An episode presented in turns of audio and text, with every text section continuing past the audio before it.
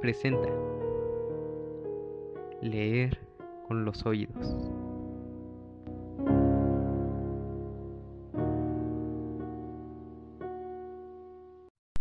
Hola, ¿qué tal? Espero que estén excelente. Tal vez estén aquí porque les entregó el nombre del audio, y no los culpo. Suena bastante raro. ¿Leer con los oídos? Pues bien, es una actividad donde leeré un texto corto y podrán disfrutar de él relajados y dibujando en su mente los escenarios y personajes, dejando volar su imaginación, al igual que cuando fijan su mirada en las palabras que contienen los libros. Palabras que nos pueden transportar a lugares insospechados sin necesidad de salir de casa. El día de hoy les traigo un poema breve del célebre escritor chapaneco Jaime Sabines. Sin más, comencemos con la lectura. ¿Listos? El gato loco. Lo he calumniado. Le he llamado el gato loco. He dicho que necesitaba un psiquiatra. Me he burlado de él torpemente. En cuanto empieza a oscurecer, mientras la gata se acomoda en los sillones de la sala, el gato visco comienza una ronda nocturna.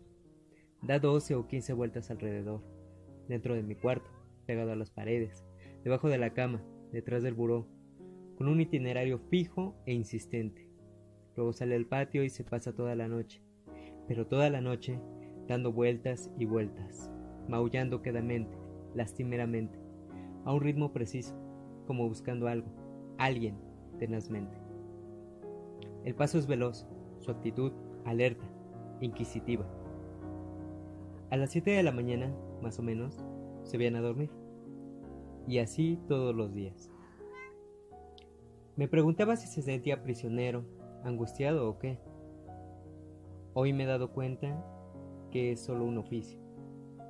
Él patrulla la casa contra fantasmas, malas vibraciones y extraterrestres. De aquí en adelante le llamaré el patrullero de la noche, el vigilante del amanecer.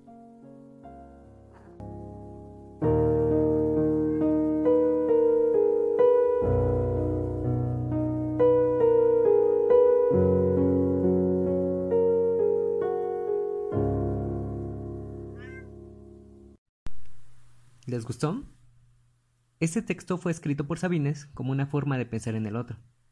A veces creemos saber qué sucede con quienes están a nuestro alrededor, decidiendo por ellos o simplemente juiciándolos. Pero nunca nos detenemos y nos ponemos en sus zapatos, o en sus pomares, como es este caso. Pero solo entonces podemos tener una perspectiva y ver con otros ojos, comprender más a nuestros seres queridos. Espero que les haya gustado la breve lectura.